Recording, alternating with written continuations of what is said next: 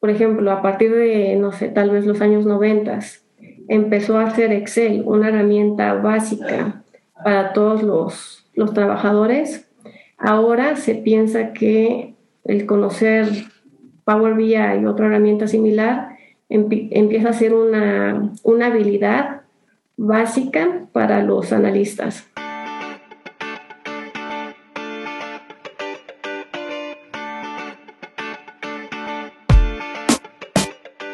Buenos días, soy Juan Manuel Aguaxin y esto es Digitalizados, el podcast donde platicamos sobre los retos que la era digital nos plantea.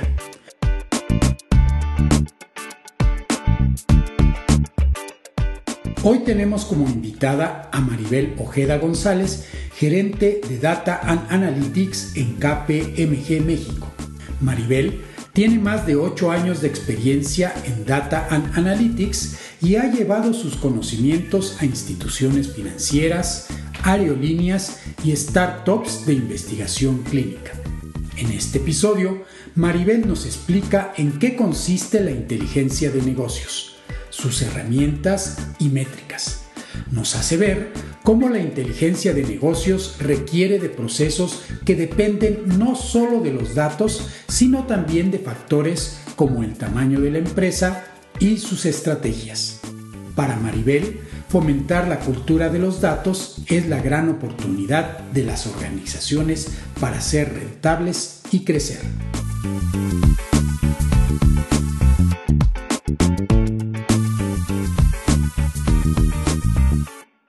Buenos días, bienvenidos a Digitalizados. El día de hoy tenemos una invitada que aprecio mucho, que fue estudiante mía en el TEC de Monterrey y fue parte de un grupo que aprecio mucho, un grupo de estudiantes muy brillantes con el que tuve una muy buena comunicación, precisamente porque pues era un grupo de estudiantes muy brillantes, tuve esa suerte de tenerlos y además pues era un grupo pequeño, entonces eso facilitó mucho las cosas. El día de hoy entonces tenemos como invitada a Maribel Ojeda. Bienvenida Maribel. Muchas gracias doctora Waxin por la, por la invitación.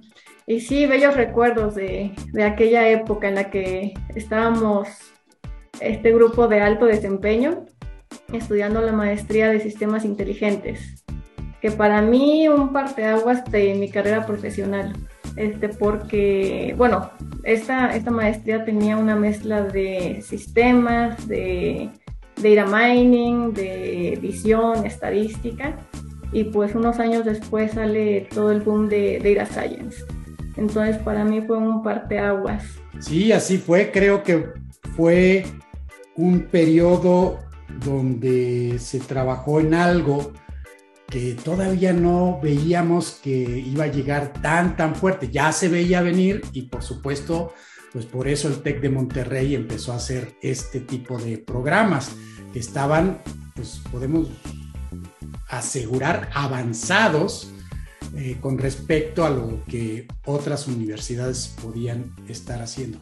Y ahí pues trabajamos en esa época, por ejemplo, con Python, yo mismo descubrí Python eh, en esa época, eh, no había trabajado antes, las librerías con las que hacíamos los proyectos, eh, yo las tenía en C y tuve que pasar todo a Python para poderles enseñar este nuevo paradigma. ¿Y quién lo iba a decir? Que hoy en día, pues Python es una de las herramientas más usadas y bueno, creo que tú la sigues usando también pues prácticamente todos los días. Sí, correcto. Tuvimos una evolución de herramientas en la maestría. Empezamos con Java, con C y después con Python para todos estos temas de visión computacional. Y de ahí en adelante se hizo mi lenguaje de preferencia para todo, para análisis de datos, para data science, para visualizaciones. Y la verdad, este, ahorita incluso cuando entro a, las vacantes de, de trabajo, parte de los requisitos son SQL, R o Python. Entonces, pues sí, de ahí Python fue una herramienta que me hizo muy fuerte a nivel laboral. ¿Cuál fue, después de que saliste del tecnológico de Monterrey, por cierto, TEC Monterrey Campus Puebla, para aquellos que se preguntan. ¿Qué hiciste? ¿Iniciaste inmediatamente con un trabajo? ¿Te preparaste un poco más? Eh, ¿Cuál fue tu primer paso una vez que estuviste fuera de la maestría? Creo que empezó poquito antes de graduarme. Eh, nos pidieron tesis para poder graduarnos y de ahí mi, mi tirada fue irme a Barcelona este, con el doctor Ulises Cortés, que tienen ahí un supercomputing muy impresionante, muy bonito dentro de una iglesia y alrededor muchos laboratorios.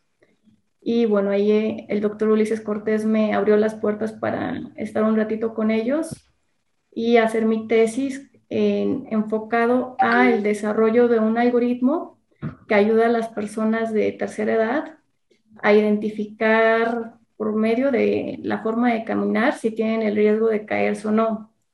Para poder, sí, sí, es, es, muy importante porque una caída es algo, es creo que de las cosas más fuertes que pueden afectar a un adulto mayor y el hecho de poder ayudar a prevenir que esto pase, bueno, es un, es un, de hecho, una investigación muy importante que tienen a nivel no solo España o Cataluña, sino un proyecto de la Unión Europea. Y bueno, trabajando en este laboratorio, eh, empecé a asistir a diferentes comunidades de Data Science. Ahí es donde conocí que Data Science era una carrera que en Europa tenía peso y que se empezaba a extender a, a Latinoamérica, a Estados Unidos. Y dije, bueno, pues aquí empieza una profesión para mí. Y bueno, me metí a, diferentes cursos, diferentes talleres, aprendí no solamente a lo mejor del tema de sistemas, sino me involucré al tema de, bueno, todas estas herramientas tienen un enfoque empresarial y que lo que antes se conocía como data mining, se migró el concepto a data science y ahora mismo empieza a ser uno de esos perfiles que todas las empresas quieren tener para ser efectivos en sus procesos de transformación digital. Entonces ahí empezó, este, pero descubrí que me faltaban unos skills, que eran visualizaciones precisamente. Para las empresas, si bien el analytics es, es fuerte, porque es donde adquieren todos, todas estas, esta visión de su negocio, también les importa escalarlos a un visualizador para que tenga impacto porque el analytics se conoce, pero también está la parte de la presentación, de cómo lo transmites a tus, a tus clientes o a los ejecutivos de, que todavía no tienen mucho conocimiento de técnico, que cada vez se van, van adquiriendo más esta cultura, pero una buena presentación de temas que pueden ser muy complejos pasarlos a un visualizador para que sean fáciles de explicar, descubrí que tiene un gran impacto. Entonces, este, terminé la maestría, decidí tomar una especialización en Data y Analytics muy enfocada a visualizaciones y de ahí empecé a trabajar en City Banamex, aquí en la Ciudad de México, empezando como Data Scientist. Excelente. sí, Sí, ahí estuvimos un rato muy en Data Science enfocado a finanzas, porque Citi tiene una estrategia muy, muy fuerte en transformación digital y empezaron a adquirir perfiles como, como el mío. Cuando dices visualizar los datos, pues entonces estamos hablando de este concepto de business intelligence o de inteligencia de negocios, eh, porque bueno, digo, Claro, es parte como que del data science, del machine learning, pero pues más especializado a cómo vamos a presentar la información. ¿Cómo definirías tú en tus propias palabras la inteligencia de negocios? Lo, definiría como a partir de una meta que empresarial o de un caso de negocio en específico, este, buscar relaciones en los datos que nos permita tener conclusiones importantes para la toma de decisiones. Y no es algo nuevo, es algo que venimos haciendo desde, creo que desde yo meterme al mundo de, de data science, desde Excel, donde consolidamos los datos, este, los analizamos y presentamos ahí gráficas para, para una audiencia en específico. Sí, es lo que te iba yo a comentar, que en cierta forma, desde hace ya mucho, pues tenemos herramientas como Excel que permitían que viéramos nosotros, pues los datos, se creaban a lo mejor estos tableros, ¿no? Los, los dashboards, pero pues entonces hubo después una evolución, yo siento, muy fuerte y hoy en día pues tenemos herramientas especializadas donde puedes hacer cosas tan complejas que volteas a ver Excel y dices, no, pues Excel ya es de, de otra época, que bueno, no es tan cierto porque se puede utilizar para otras cosas. Tenemos nuevas herramientas para el Business Intelligence eh, háblanos un poco de estas herramientas. ¿Qué herramientas son esenciales para el Business Intelligence? Totalmente de acuerdo con lo que nos platica doctora Waxing. Eh, todo empieza desde Excel, este análisis, pero con estas tendencias de la nube, de Big Data, con la que los negocios pueden no solamente tener alguna información, sino convertirlo en una mina de oro, pues surgen otras herramientas para explotar mejor la información, como lo es Tableau, que creo que fue de las herramientas líderes por muchos años. Después llegó Microsoft con su solución de Power BI, que ahora mismo está liderando el mercado. Y en lo particular es en la que yo me he tomado mayor enfoque y además estoy dando cursos al respecto. Y es muy interesante porque ya no es solamente consolidar información en, una hoja, sino es pensar este, qué tablas, no solamente un pequeño grupo de tablas, sino un gran volumen de información te, pueden ser, te puede ser útil para un, objetivo de negocio. Entonces, el tema se vuelve amplio. O sea, si bien el, el paso más importante es cómo vas a presentar tus métricas, cómo vas a definir tus KPIs para que los usuarios puedan, a partir de, visualizaciones, tener una imagen general, pero al mismo tiempo irse a, datos granulares, de, por medio de filtros, clics, este, arrastrar otras, otras visualizaciones, cómo pueden llegar a tener de manera rápida, incluso relativamente en tiempo real, estas respuestas a sus preguntas para una toma de decisiones rápida y efectiva. Pero bueno, el tema se hace más complejo cuando hablamos de, bueno, esto viene por los grandes datos. Este, entonces, ¿cómo tienen que venir esos datos? Porque muchas veces la empresa cuenta con una gran cantidad de información y no solo la empresa, sino el mundo, de la cual lo podemos extraer pero vienen preguntas, ok, ¿cómo lo almacenamos? Este, y a partir de estos datos realmente podemos llegar a conclusiones o necesitamos limpiarlos. Y bueno, entonces ahí eh, las conversaciones empiezan a ser más amplias. Si necesitamos limpiarlos, si son pocos, bueno, podemos trabajarlos entre pocas personas y los estructuramos en, en Power BI, por ejemplo. Pero, por ejemplo, en empresas grandes como los bancos, eh, estas estrategias de limpieza ya son gigantes. Entramos a temas de data governance, en las que se piensan, ok, ¿qué datos necesitamos? Este, estos datos, ¿cómo los tenemos que almacenar? Después, estos datos almacenados, ¿cómo se llevan al visualizador? Y se generan modelos de datos, pero estructurados, de tal forma en la que pasas los datos originales a un formato en el que el usuario los puede trabajar de manera dinámica. Entonces, este concepto de llegar a conclusiones a partir de los datos empieza a ser más y más robusto. Y ya no solamente se necesitan analistas o data scientists, sino se necesitan otros perfiles como data engineers y data management.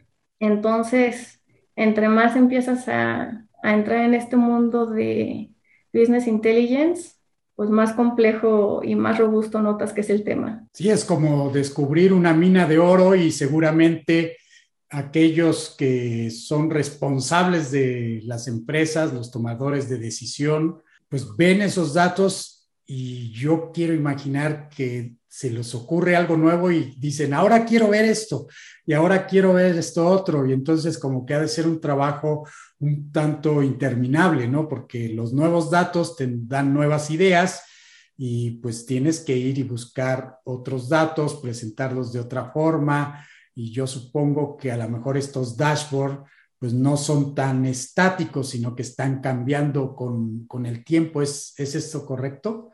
Es correcto, sí. Y al ser tantos datos, pues ahí se empieza con estrategias. Y ahí es cuando tenemos que estar muy alineados con las decisiones de negocios. ¿Cuáles son las decisiones de negocios más importantes? ¿Qué métricas necesitan analizar? Y a partir de ahí se identifica los datos que necesitamos estructurar. Después analizamos otra decisión de negocio y hacemos otro mapeo de datos hasta que a lo mejor no se van a tener estructurados todos los datos de una empresa, pero sí aquellos que son los más importantes para toma de decisiones.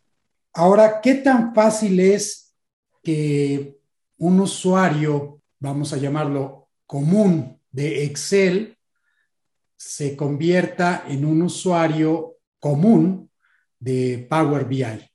¿Es esto posible o se necesitan conocimientos más complejos que hagan que, bueno, pues migrar a lo mejor tu aplicación a Power BI de Excel no sea tan evidente.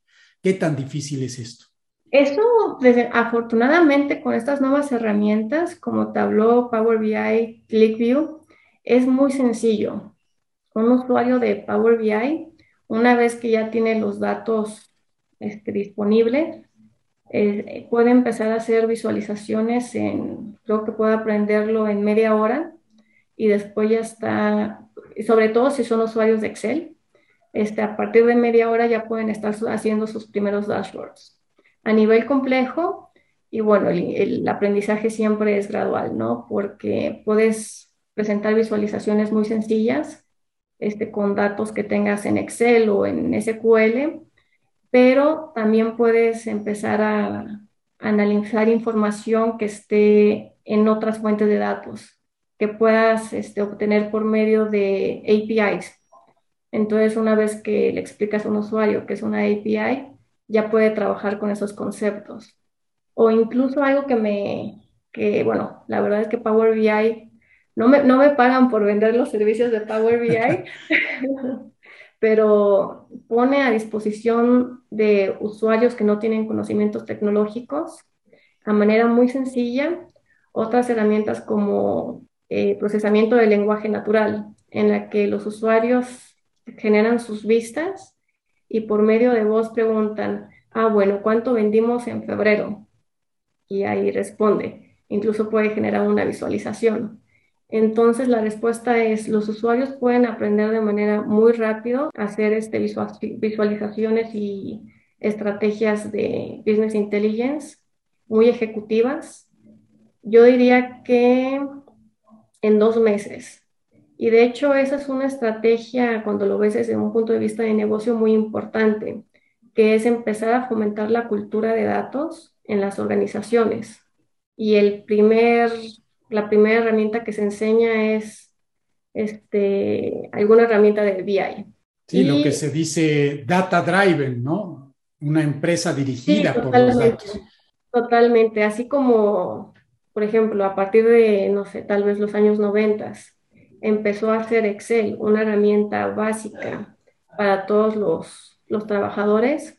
Ahora se piensa que el conocer Power BI y otra herramienta similar empieza a ser una, una habilidad básica para los analistas. Entonces quiere decir que con Power BI podemos hacer cosas relativamente sencillas, pero también muy complejas, porque tengo entendido que con este tipo de herramientas nos podemos conectar a las bases de datos, recuperamos los datos, los tratamos ahí mismo en Power BI, ni siquiera necesitamos hacer nuestros queries en la base de datos original, sino que los podemos manipular dentro de Power BI o dentro de Tableau si estuviéramos utilizando Tableau. ¿Es esto correcto y cómo se hace? Si es que se puede. Es correcto. El primer paso siempre es, para que esto sea posible, Este, esto siempre va ligado a una estrategia tecnológica.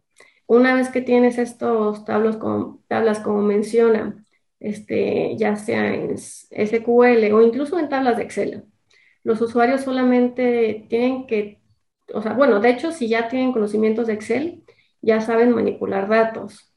Eh, por ejemplo, una pivot table sigue una estructura muy similar, en la que tienes una tabla de datos y después los manipulas de tal forma que este, llegas a una conclusión. Es exacto, bueno, muy similar, no exactamente lo mismo, pero la esencia es similar. Estas tablas las ingresas a un software de Business Intelligence, no puede ser una, pueden ser varias. Y es como hacer una pivot table, solamente que en vez de estar limitado a un volumen de datos, tienes un mundo de Big a tu disposición. Entonces, este, a partir de estos datos, este, tú defines, bueno, quiero representar estos KPIs en forma de, vamos a decir, primero quiero una gráfica de barras, después quiero otra gráfica de, de pie, después quiero un mapa o una tabla. Y realmente es muy sencillo porque los datos ya los tienes, ya los tienes dentro del software y solamente tienes que ir arrastrando aquellas métricas que quieras visualizar. El diseño es importante. Una vez que ya tienes el bosquejo de tus KPIs, en, en temas de visualización, el que sepas presentarlos de manera sencilla y agradable a la vista se vuelve importante para que el usuario final tenga una facilidad en cómo navegas, porque no solamente ahorita a lo mejor de un ejemplo de cómo crear visualizaciones, pero también tienes que pensar en la forma de cómo lo vas a hacer dinámico. Entonces aquí entra el concepto de los filtros. Entonces es, bueno, a partir de estos KPIs, ¿qué filtros son importantes para que una vista general el usuario pueda ir navegando a través de diferentes conceptos? Entonces pasar de lo general a lo granular. Entonces, la idea es, una vez que estás diseñando, cuando estás diseñando tu dashboard, ¿qué preguntas este, te puedes hacer de, de la estrategia de negocio, estrategia de marketing, análisis de costos? ¿Qué preguntas te puedes hacer al respecto? ¿Y qué soluciones, qué respuestas quieres dar a partir de este dashboard? Entonces se hace una estrategia de, ok, tienes tus KPIs, tienes tus preguntas de negocio, ¿cómo vas a responder estas preguntas? Cuando dices que es importante el diseño y que hay que poner a lo mejor más en evidencia ciertos valores eh, que otros y que debe de ser dinámico, pues me recuerdas esto que acompaña mucho a los dashboards, que casi todas las herramientas hacen alusión, que es el storytelling. Está muy como de moda que dicen, aprende a hacer storytelling con los dashboards, con las gráficas. ¿Cómo explicarías tú este concepto? Ya lo explicaste un poquito, siento yo, pero ya haciéndote alusión más a este concepto tan particular del storytelling, eh, que incluso herramientas como Kulik te permiten hacer, tiene ahí un botoncito para que lo pongas explícitamente en tu storytelling. ¿Qué puedes decirnos sobre esta idea del storytelling dentro de la inteligencia de negocios? Sí, creo que es de los conceptos más divertidos dentro de, inteligencia de negocios. Yo lo, lo partiría en dos. Uno, el que más o menos acabo de explicar, en el que tienes un caso de negocio, tienes unas preguntas y tienes que hacer tu dashboard intuitivo para responderlas. Pero hay otro que es divertidísimo, que lo tiene Power BI, pero también otras herramientas a lo mejor te ayudan más para personalizar un storytelling. Como ahí ya hay librerías dentro de Python, por ejemplo, que se llama Dash, que te permite hacer visualizaciones más interactivas y muy personalizadas. ¿Y por qué empiezo a dar esta introducción? porque hay storytellings, por ejemplo, creo que todos hemos visto en Facebook o en LinkedIn, este, estas típicas gráficas de barras, analizando, por ejemplo, la evolución de las compañías desde el año 1900. Mm, sí, muy interesante, que van creciendo y haciéndose pequeñas, ¿no? Sí, entonces este, ahí tienes un storytelling a lo largo del tiempo. y ahí ya no solamente navegar este, por, por filtros, sino a partir de visualizadores este, dinámicos que te estén contando una historia solamente con verlos. Entonces tenemos dos, una para toma de decisiones y otra para entender un contexto ¿no? a lo largo del tiempo.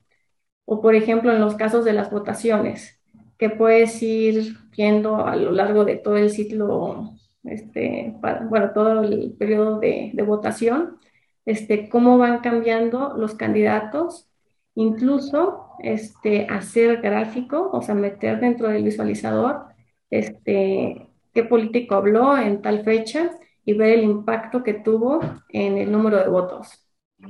Entonces hace bien interesante porque cuentas una historia, muestras los números, pero también vas marcando este, qué momentos fueron importantes para que los números tuvieran ese, ese valor. Sí, me imagino que puedes hacer incluso correlaciones entre cierto momento eh, y algún evento, ¿no? Que, ha sucedido. Por ejemplo, ahora que mencionas este tipo de gráficas, pues vi una que mostraba la evolución de Bitcoin cuando China dice, ya no queremos saber nada de criptomonedas, pues a partir de ese momento, eh, la inversión que existe en China de esta criptomoneda, de Bitcoin, pues empieza a reducirse y pues evidentemente el porcentaje que tiene Estados Unidos empieza a crecer hasta que pues prácticamente desaparece en China. Entonces una forma muy sencilla de ver pues la evolución de este fenómeno de una manera gráfica y pues entendible, muy fácil para todos. Eh, ¿Como qué ejemplo podrías tú darnos de estas historias eh, que podríamos representar? Me imagino eh, que tenemos ahí al board reunido de una empresa, ¿verdad? A, los directores y se llega el jefe de Business Intelligence, llega y dice, hoy les voy a presentar lo que hemos descubierto, lo que hemos analizado y ¡pum! Presenta esto, como qué cosas podría presentar ese director de Business Intelligence o quien lo tenga que presentar. E, eso es muy estratégico, que Business Intelligence, en, por ejemplo, en una empresa, es un área entera que se comunica con las diferentes funciones de las empresas. Entonces, uno, una, una función muy interesante es marketing, porque ahí es mucho, vamos a implementar una estrategia de marketing y vamos a ver la conversión de usuarios o la cantidad de ventas. Entonces se vuelve muy interesante porque empiezas, no sé, desde el inicio del año, haces tu planeación de, estrategias y al final del año revisas qué efecto tuvo.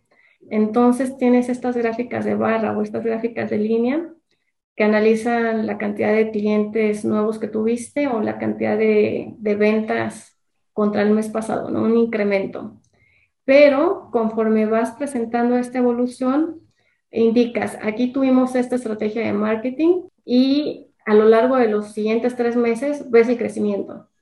O después tuvimos esta siguiente estrategia de marketing o iniciativa de negocio para reducir las ventas offline e incrementar las, las online y empiezas a ver el verdadero efecto. Entonces, e, eso se vuelve bien interesante porque tomas una decisión y en un lapso de tiempo siguiente ves el impacto. Otro ejemplo muy interesante es en finanzas, donde las herramientas de Business Intelligence, de, todo, de toda la gama de analíticos, esta es la más importante, porque permite, o sea, aparte de lo que hace la función de finanzas, es controlar con análisis financieros las estrategias de toda la empresa. Entonces, al inicio hacen una planeación financiera y parte de sus objetivos es que aquello que están financiando, que son generalmente los objetivos o las estrategias de la empresa, realmente se cumplan.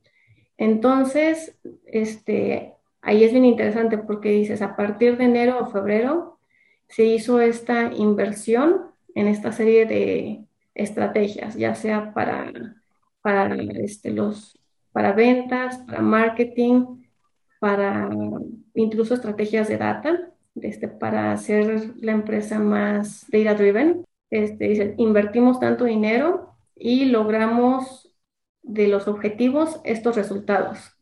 Entonces tomas la decisión de, no, tenemos que invertir todavía más porque nos dimos cuenta que para alcanzar el, el resultado deseado necesitamos una mayor inversión. Y entonces tomas otra decisión y dices, ok, nos dimos cuenta que ahora otra estrategia le sobra presupuesto, entonces tenemos que cortar para el siguiente Q. Y cuando esa serie de decisiones se vuelven bien interesantes al final del año, porque cuando lo presentas al CEO, dices, mira, partimos de este plan inicial, este, con estas estrategias, pero las estrategias tuvieron que ir evolucionando y tuvimos el siguiente impacto a nivel empresa. Entonces, una vez que muestras toda esta visualización, dices, ok, ahora tenemos que tomar decisiones para el siguiente año. Entonces, e, este tipo de storytelling ayuda mucho para en pocos, no sé, tal vez el CEO tiene una agenda de 10 minutos, le presentas todo lo que pasó en, en 10 minutos durante todo el año y dices, ok, ahora tenemos que tomar las decisiones para el 2022. Entonces, este, ya le pusiste en un visualizador todas las, todas las decisiones que se tomaron y a partir de ellas ya puedes iniciar una nueva planeación. Y además, este, en las juntas cambia, porque no es lo mismo llegar con un PowerPoint, con tu resumen de estrategias, a con una dinámica. De un, prácticamente es como ver una pequeña película para los ejecutivos. Excelente, sí, me imagino eso que ha de ser sorprendente, sobre todo porque da entonces esa seguridad de que hemos tomado decisiones que no son subjetivas, sino que son decisiones objetivas, están muy sustentadas, que a veces a mí me cuesta imaginar cómo se tomaban las decisiones en el pasado, porque prácticamente pues era un poquito según lo que sentían, ¿no? Claro, tenían información, habían leído el estado de resultados a lo mejor, pero por supuesto que no se tenía el poder que hoy se tiene de resumir toda una cantidad enorme de información en un dashboard, ¿no? Que eso es pues muy directo y te permite tomar decisiones, pues creo yo ya muy objetivas. Eh, ¿En qué áreas piensas tú que puede ser difícil, a pesar de todo, emplear el business intelligence? ¿Hay lugares donde tú consideras que es un poquito más difícil y a lo mejor otros donde es sumamente evidente que aquí el business intelligence se aplica al 100%? ¿O podemos decir que a partir del momento en que tengas datos es igual en, cualquier tipo de decisión? Desde mi punto de vista, la última opción. Yo creo que si tienes datos que te puedan orientar a una mejor toma de decisiones, Business Intelligence es importante. Ahora, creo que su uso depende de, de la cultura de la empresa, porque la importancia es clara. Todos tenemos que tomar decisiones a partir de datos. Lo que mencionabas, de estas historias se, suelen, se solían contar pero verbalmente, con la experiencia de una persona, pero podía ser muy, subjetivo. Entonces también estás contando este, esta historia, pero validada en datos. Mismo mensaje, pero uno no es subjetivo, son hechos. Entonces, este, yo creo que para todas las áreas, el hecho de poder pasarnos en datos para poder hacer una toma de decisiones, la que sea, es fundamental. Pero bueno, creo que ahí vas por prioridades porque al final del día, para que las organizaciones hagan uso de, de esta tecnología, necesitas una estrategia cultural. Y ahí sí la vas haciendo por prioridades. Empiezas con aquellas que son importantísimas para la empresa, como lo es marketing y finanzas, y te vas extendiendo a otras áreas. Entonces la respuesta sería, para todos es importante. Eh, ¿A quién capacitas? Ahí va por, por orden de prioridad. Ahora, por lo que mencionas, pues veo que hay diferentes roles. Puedes tener aquel perfil que es el perfil adecuado para hacer el análisis de datos. A lo mejor tienes otro perfil que se especializa en machine learning, ¿no? En aprendizaje máquina. Y otro perfil que sea más del lado de ciencia de datos, hablando de estadística. ¿Es esto cierto o podríamos pensar que hay alguien que puede arreglárselas para recuperar los datos, analizarlos, hacer el análisis estadístico, presentar las gráficas? ¿Cómo se hace esto? ¿Puede, puede hacerlo una sola persona o sería muy ambicioso? Esta es una, una muy buena pregunta, porque empezamos a hablar de equipos multidisciplinarios, en donde por un lado tienes al experto del negocio, por otro lado, que puede hacer muchas cosas. Si tu experto de negocio sabe utilizar herramientas de business intelligence, pues esa persona puede hacer todo. Pero a veces te interesa tener estas, esta visibilidad del negocio más detallada, donde entran los científicos de datos a partir de modelos de machine learning, puedes llegar a conclusiones de, bueno, ¿cómo puedo segmentar a mis clientes? Y esos son análisis muy específicos. O cómo puedo automatizar las regresiones para poder hacer una planeación estrategia más, más efectiva. Y también cae dentro de, de, esta, de los científicos de datos. Entonces es bueno empezar a complementar los equipos con, y bueno, y un, científico de datos tiene este conjunto de herramientas muy especializados, tanto de estadística como de modelos, como de herramientas no solamente de business intelligence, sino como de programación Python R, que te permite no solamente escalar la información, sino procesarla para que la guardes en una base de datos y después la escales. Entonces, Creo que lo ideal es tener un equipo variado, pero al final del día el conocimiento se mezcla. Conforme un data scientist trabaje con un experto de negocio, eventualmente va a poder tal vez hacer la mayoría del trabajo solo. O un experto de negocio trabaje con data scientists y expertos en visualización, va a tener eventualmente la capacidad de, de hacer el trabajo. Y esto nos lleva a otro concepto, que es las nuevas habilidades de los analistas de la empresa, que ya no empezamos a decir, bueno, ahora solamente necesito conocer una hoja de cálculo o un visualizador, sino necesito tener un mayor conocimiento de análisis de datos. Entonces, eh, por el momento yo diría que necesitamos equipos multidisciplinarios, pero eventualmente en un lapso de cinco años tal vez, ya este, una persona debería tener este, los conocimientos básicos de cada, o los más importantes de cada función. Van aprendiendo los unos de los otros entonces en este equipo. Sí, y estos, mira, la verdad olvidé el nombre, pero tienen un nombre.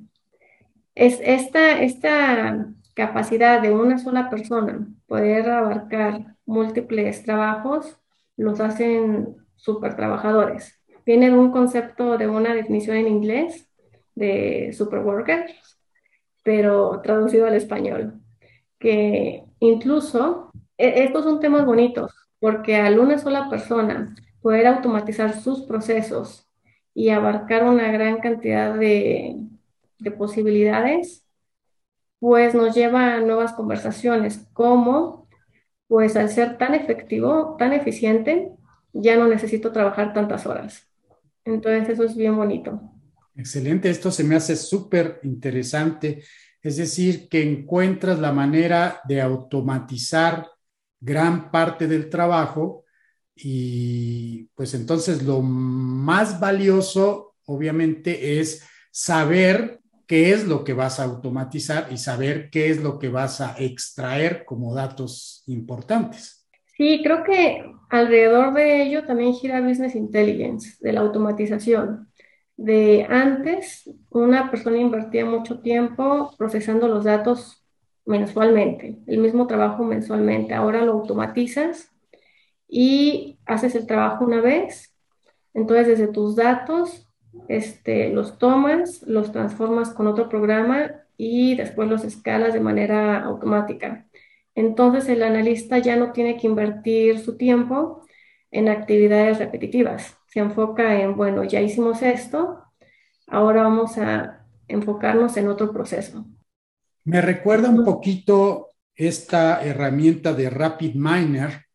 No sé si alguna vez la has utilizado, pero pues en RapidMiner puedes arrastrar y pegar diferentes bloques y armas ahí mismo tu algoritmo de aprendizaje máquina y después puedes desplegar ese desarrollo, mm, ponerlo en producción. Y la verdad yo la primera vez que trabajé con RapidMiner me quedé súper sorprendido porque dije, wow, si tuviera yo que hacer todo esto en R, por ejemplo, comparar diferentes métodos, pues me hubiera tomado muchísimo tiempo y con una herramienta como esta, pues lo puedes hacer en cuestión de minutos. Es un poquito a esto que, te refieres eh, o son herramientas que el superworker ha desarrollado por él mismo. Pues esa es una muy buena. A mí me gusta, por ejemplo, Rapid Miner. Hay otra que se llama Nine y me gustan porque, por ejemplo, podríamos alcanzar el mismo efecto con herramientas muy, muy sofisticadas o muy profesionales como Spark o como Java, como Scala. Pero estas herramientas como Rapid Miner y, y Nine, este, no necesitas conocimiento de código entonces, como un usuario que no tienes un, perfil tecnológico, el aprender a usarlas lleva, no, no tan rápido como aprender a utilizar Power BI, por ejemplo, pero en tres meses ya podrías estar haciendo tus procesos de negocio, automatizándolos de tal forma que, ya te puedas enfocar en, eh, bueno, o identificar cuáles son las actividades de valor y quedarte en ellas. Pero es muy, muy interesante porque siguen esta filosofía de drag and drop, en la que ya tienes bloques que hacen específicos para alguna función, solamente los identificas y empiezas a formar tus procesos y visualizaciones, incluso data science de manera muy sencilla. Entonces esas, esas herramientas empiezan a ser importantes para las empresas y, evolucionan, porque lo que incluso con Excel, antes las hojas de cálculo eran programas de computación. Después salió en los 80s, 85 las hojas de Excel, muy fáciles para los usuarios y estos análisis se hacen más importantes. Y llegamos otra vez con la revolución 4.0. Estas nuevas skills, por así decirlo, que hace 10 años, como data science, este, programación, visualización, pero no tan, tan, amigable como lo es Power BI, sino que necesitabas hacerlo con código, ahora se hace cada vez más sencillo. Entonces empieza, para todos los analistas, empieza a ser algo fácil y valioso de adquirir. Y todo en mente de automatización, todo tiene en mente automatización.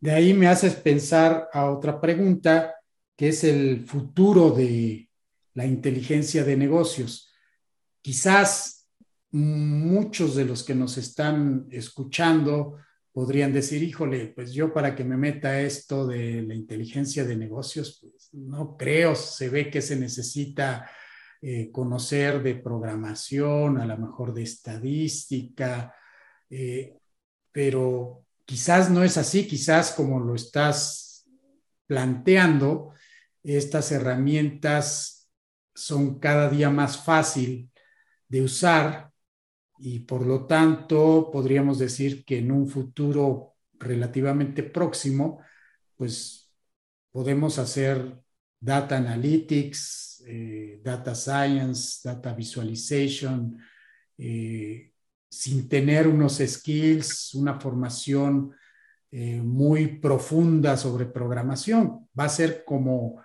hoy usamos Excel. ¿Esto podría pasar? ¿Cómo podría pasar? ¿Cuál es tu punto de vista sobre este futuro de la inteligencia de negocios? Pues yo lo dividiría en dos partes. Por un lado, la parte tecnológica y por otro lado, la parte de negocio en donde la parte de negocio en todo este bloque de Business Intelligence sería, una vez que tienes los datos disponibles, los transformas para obtener estos insights o, o valor de la información que puedas utilizar para tu toma de decisiones. Y en esta transformación es donde entran estos skills que podrían ser difíciles de, o uno podría pensar que son difíciles de adquirir, pero este, se van haciendo fáciles con las nuevas herramientas. De hecho, esta última que mencioné de Naim, su eslogan es este, low code, en donde los usuarios no necesitan tener conocimiento de programación para poder hacer análisis estadísticos.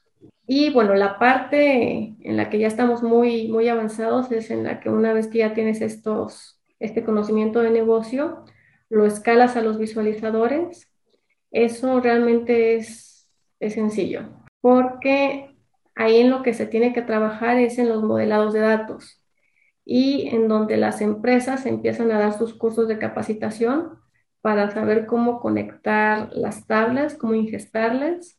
Y una vez que ya tienes esta relación, solamente es crear tablas y visualizaciones. Eh, los, los, invito a experimentar y a tomar a lo mejor un curso de, de, media hora para que vivan la experiencia de lo sencillo que es. Y realmente lo complejo empieza en, en pensar cómo vas a relacionar tu información para generar un panel interactivo y útil. Y sencillo, es importante que no pongas ahí 10, 10 hojas de dashboard para que una persona pueda analizar, sino que sean dos o tres hojas bien presentadas y navegables. Lo que quiere decir que cualquiera de nosotros podríamos empezar entonces a utilizar estas herramientas con un nivel básico y eso posiblemente nos motivaría a, a continuar y hacer cosas más complejas. ¿Por dónde recomendarías tú iniciar? Yo empezaría con utilizando, sacándole provecho a estas nuevas plataformas de educación, como lo es Coursera, como lo es Udemy, que te ofrecen a, un precio bajísimo tener conocimiento de diferentes universidades de, alto prestigio con profesores muy capacitados, como lo es Harvard, como lo es Stanford, como lo es el TEC de Monterrey, que te guían paso a paso desde cómo descargar, por ejemplo, Power BI este, cómo generar tu primer gráfico de barras, cómo hacer modelos de datos para consolidar la información que sea importante, incluso la estrategia de cómo en pocas imágenes, en pocos gráficos, puedes presentar mucho a nivel ejecutivo. Entonces, mi primer paso sería buscar en estas plataformas. Excelente, pues ahí tienen para quienes nos están escuchando si quieren iniciarse en este tema tan interesante que es el business intelligence, inteligencia de negocios, la analítica de datos, eh, la ciencia de datos, pues ya nos dio Maribel unos apuntadores muy buenos. Me gustaría ahora preguntarte sobre este concepto de la pirámide DIC, eh, que seguramente has escuchado hablar y que se me hace algo que va muy de la mano con esto de eh, el business intelligence de esta pirámide se llama DIC porque pues es data, information, knowledge and wisdom. Entonces, la historia que cuenta esta pirámide es que pues los datos se transforman en información, la información en conocimiento y ese conocimiento se transforma en sabiduría. Claramente, pues eh, tu caso para mí es un ejemplo eh, muy claro de esa transformación. Eh, te conocí desde estudiante y entonces creo que has sabido transformar esos datos en información, la información en conocimiento y pues hoy en día esa sabiduría que tienes para dirigir proyectos de data science, de analítica, de visualización. ¿Cómo harías tú la analogía de la pirámide con tu carrera profesional? Pues sí, es muy interesante. Creo que esta pirámide tiene, así se explica la vida. Este, en un inicio tenemos no información, sino hay, hay conceptos. Tenemos, por ejemplo, aplicándolo a cómo yo fui navegando en el mundo de, yo en un inicio soy ingeniera industrial, este, hice mi carrera o la empecé en estrategia y eventualmente descubrí todo, todo el mundo de, de inteligencia artificial, data science, hasta que tomé ese camino. Entonces voy a partir de ahí. Cuando estaba en estrategia, eh, trabajando en proyectos de digital marketing, descubrí que había conceptos como, como marketing digital, como minería de datos, como robótica. Para, con robótica me refiero a eh, RPAs, que te sirven para hacer tus actividades de trabajo más efectivas. Yo no tenía idea de cómo se utilizaba, solamente sabía que estaban ahí. Y así funcionan los datos. Hay información de temperatura, hay información de, velocidad, hay información de negocios, pero no sabes cómo se utiliza, solamente están ahí almacenados. Después pasas a una segunda fase, en donde, ah, bueno, vamos a investigar, en mi caso, un programa educativo, de cómo se le puede sacar provecho a data mining, a RPAs, a robótica, a este nuevo tema de digital marketing, que desde mi punto de vista fueron pioneros en, en data science. ¿Cómo les puedo sacar provecho y cómo me identifico con ellos para mi objetivo de vida, ¿no? Y lo mismo pasa con la información. Una vez que ya tienes tu, todos tus catálogos de datos, tienes un objetivo de negocio, bueno, cómo los voy a transformar, cómo los voy a estructurar para empezarlos a alinear. Y después viene, pues, manos a la obra. Este, ya sé para qué me sirven todas estas técnicas de robótica, de data science, de estadística, pues vamos a aprender cómo se usan y vamos a transformar mi carrera.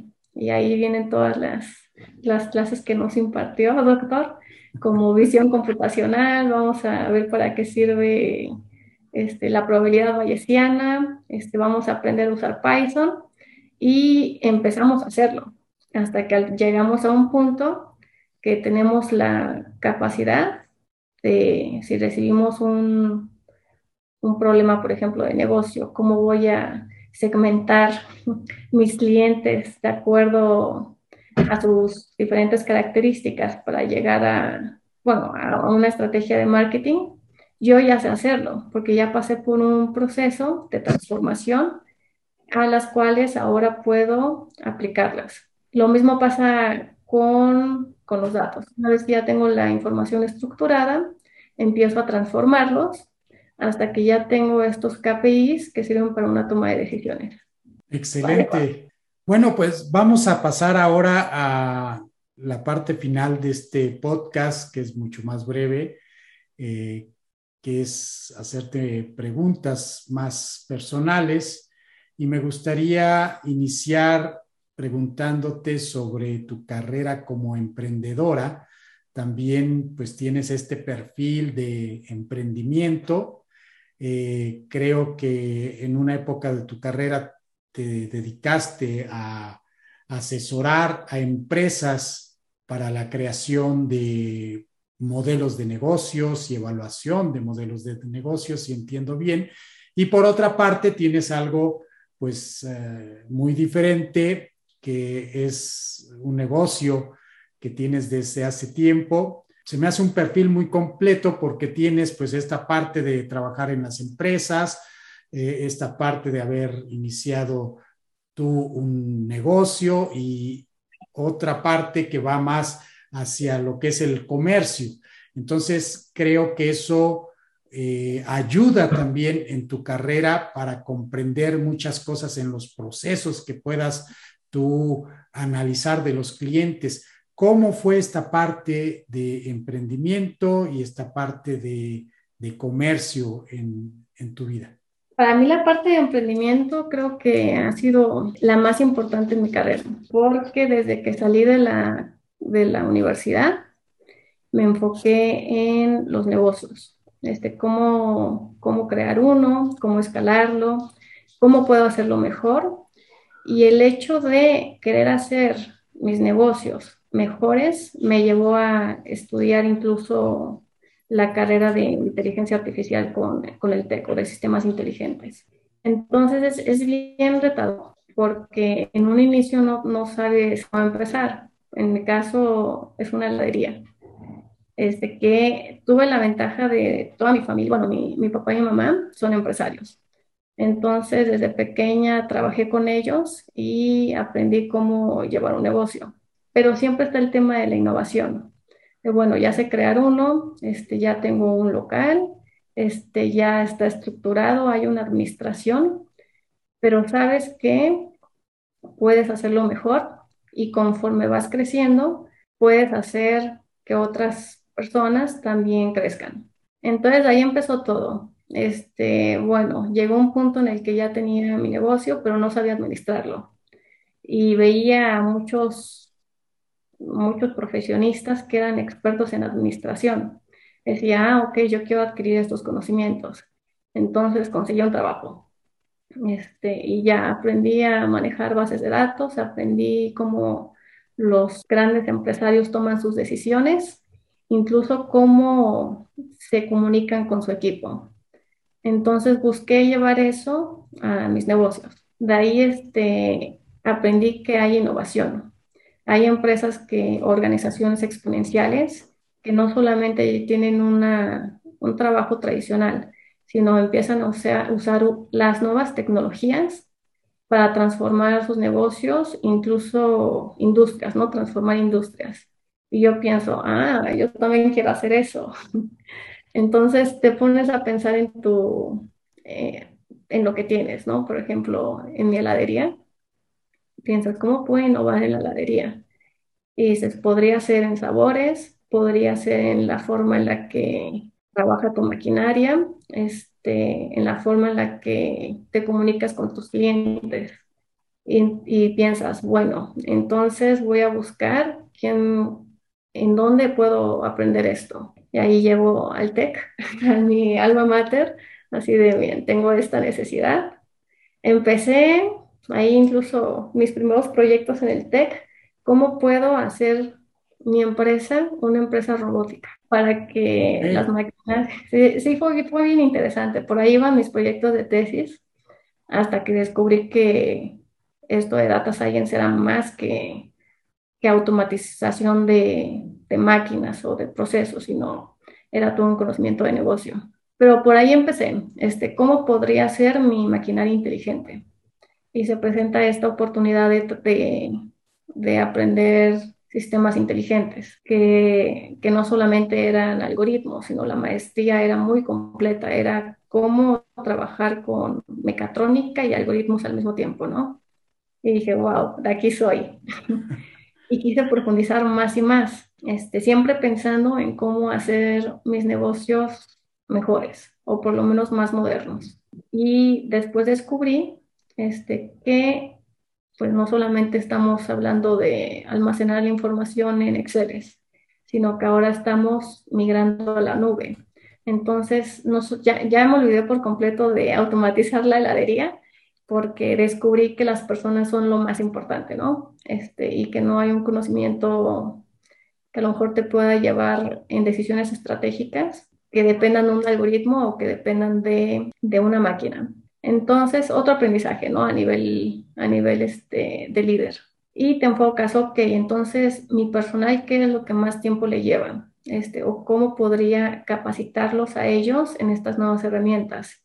Y empiezas a migrar tu administración a estos servicios de, en la nube, como lo es Amazon, como lo es Microsoft, como lo es este, Google Cloud, que te permiten a todos los tamaños de empresa, desde pequeños a grandes, este, llevar tus datos para que después les puedas sacar provecho con algoritmos que ya tienen personalizados, o ni siquiera algoritmos, este, solamente escalar tu proceso de administración que aplica para cualquier compañía, yo soy una pyme, este, tener tus visualizaciones o tu, o tu administración en tiempo real a través de estos dashboards. Y después, este, en donde estoy ahorita, ¿cómo puedo mejorar mi relación con los clientes? Entonces, eh, ahí se vuelve bien, bien interesante porque ahí dependes de una infraestructura tecnológica. Este, cómo puedo adquirir la información de mis clientes, este, ellos tienen que estar de acuerdo, si puedo utilizar cámaras, este, después te das cuenta que no, que eso está prohibido. Y bueno, dices, ok, necesitamos escalar esto. Y justo ahorita estoy trabajando en una consultora, KPMG.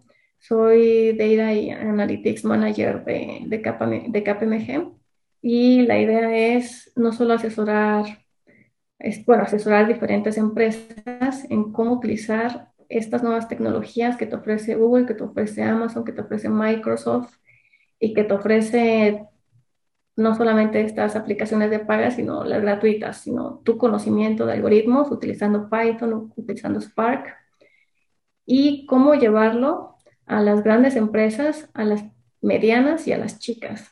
Entonces se vuelve, se vuelve ahí un ciclo interesante entre negocios personales y el mundo ejecutivo, porque el mundo, el mundo ejecutivo aprendes el liderazgo y el conocimiento que puedes después bajar a, a tus negocios o asesorar a otras empresas pequeñas. Excelente. Háblanos un poquito más sobre las características que tiene tu heladería. ¿Qué tiene de innovador esta heladería? Pues bueno, de entrada siempre hay este, mi mamá siempre tuvo una, siempre tuvo una mente innovadora.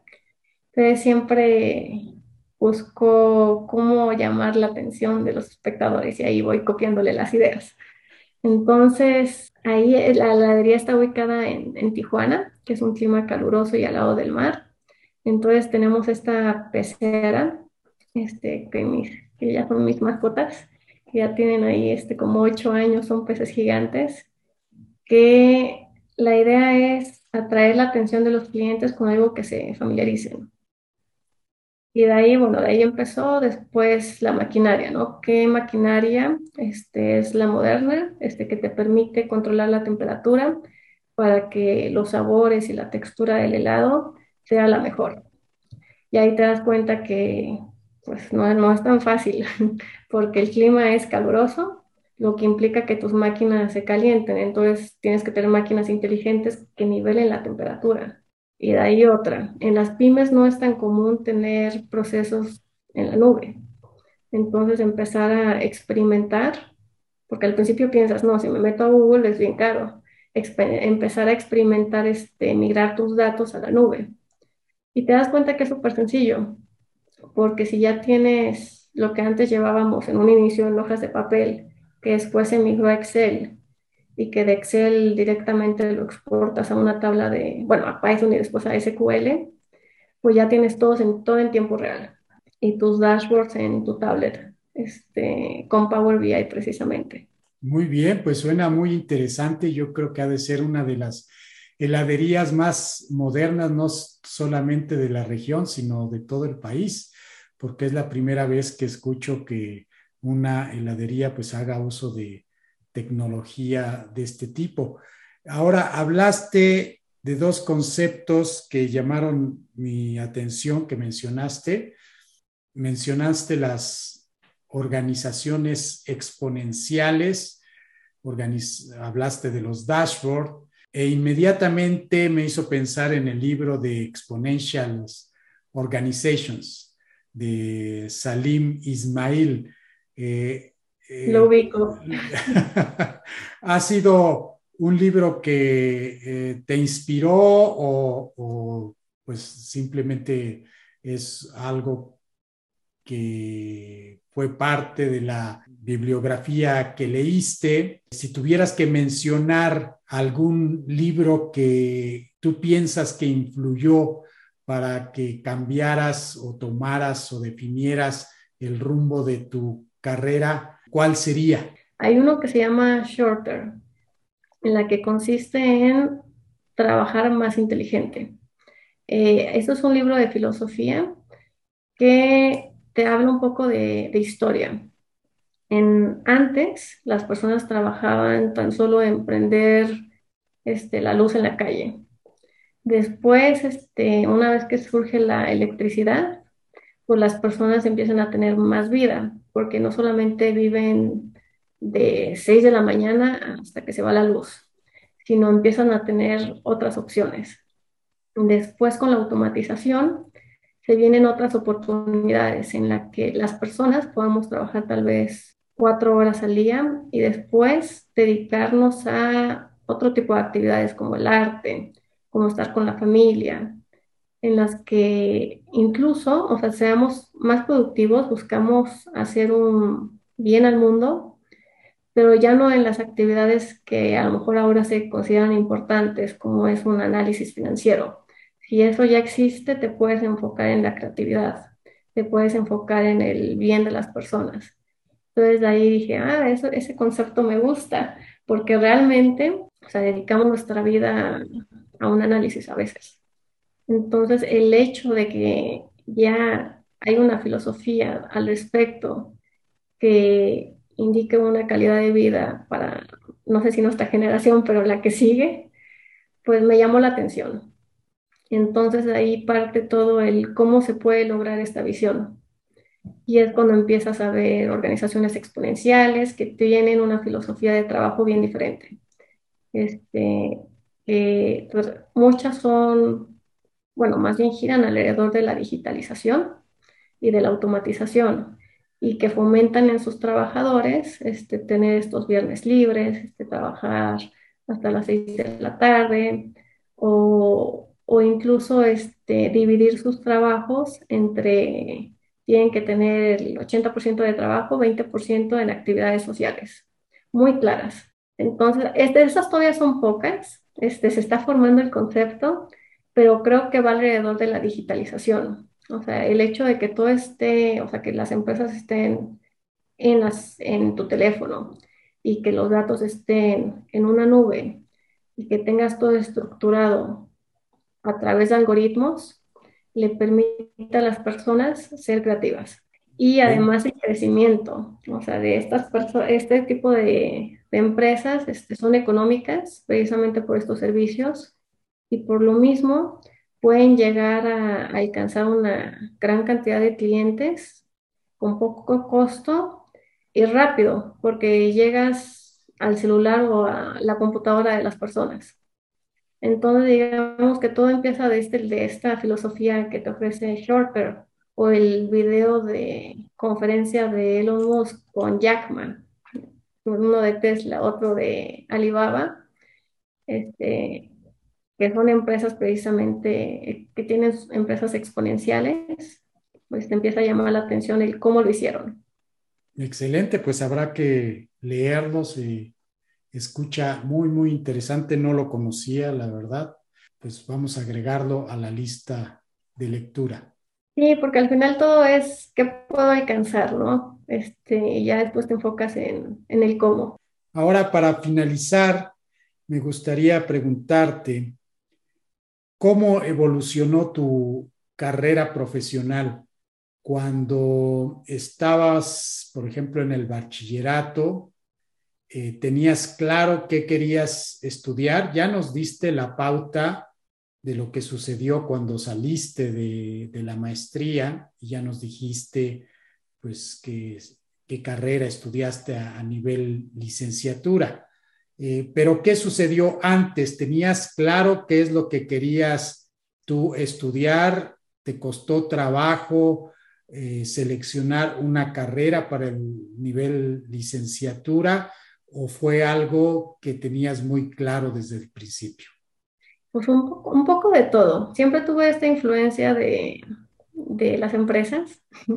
Siempre me gustó ese camino, pero mucho amor a, a las matemáticas.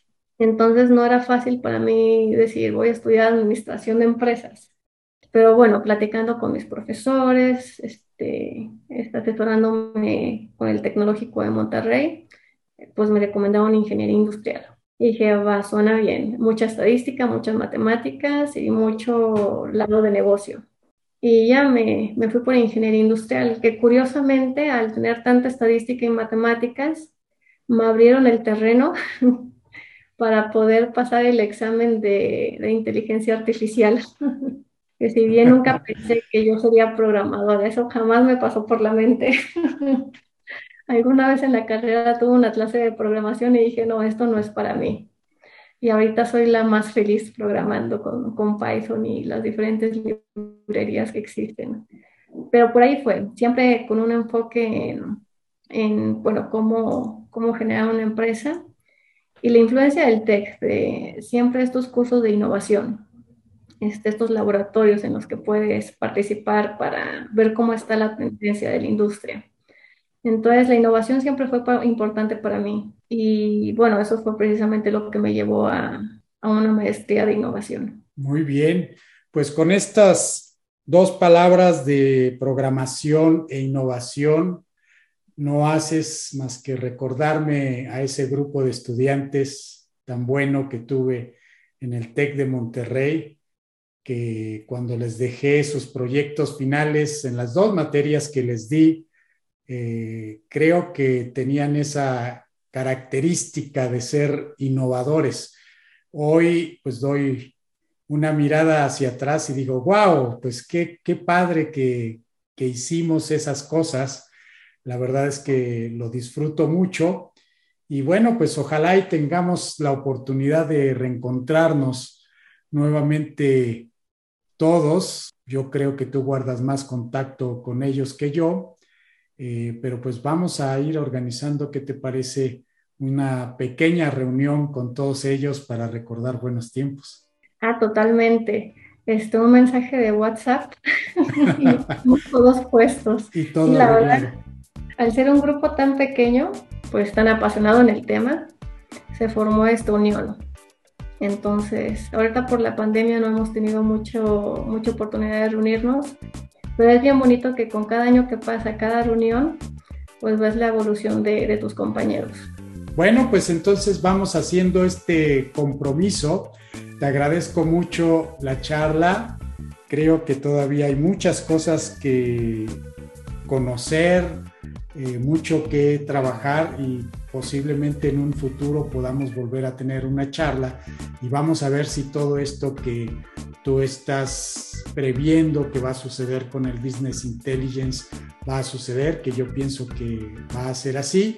Cada vez este tema es más importante en las empresas y posiblemente en poco tiempo pues no vamos a poder concebir que una empresa no tenga alguien responsable del business intelligence. ¿Qué te parece? Me gusta. Y, estaría bien interesante porque para las empresas grandes está clarísimo, pero para las empresas pequeñas importa, es un tema importantísimo que necesita empuje. Entonces yo veo en, esperemos que en unos pocos años podamos hablar del impacto que ha tenido Business Intelligence en las pequeñas empresas. Muy bien, así será, Maribel. Te agradezco nuevamente y pues vamos planeando esa reunión y te digo hasta la próxima. Pues muchísimas gracias por la invitación, doctor. Hasta la próxima.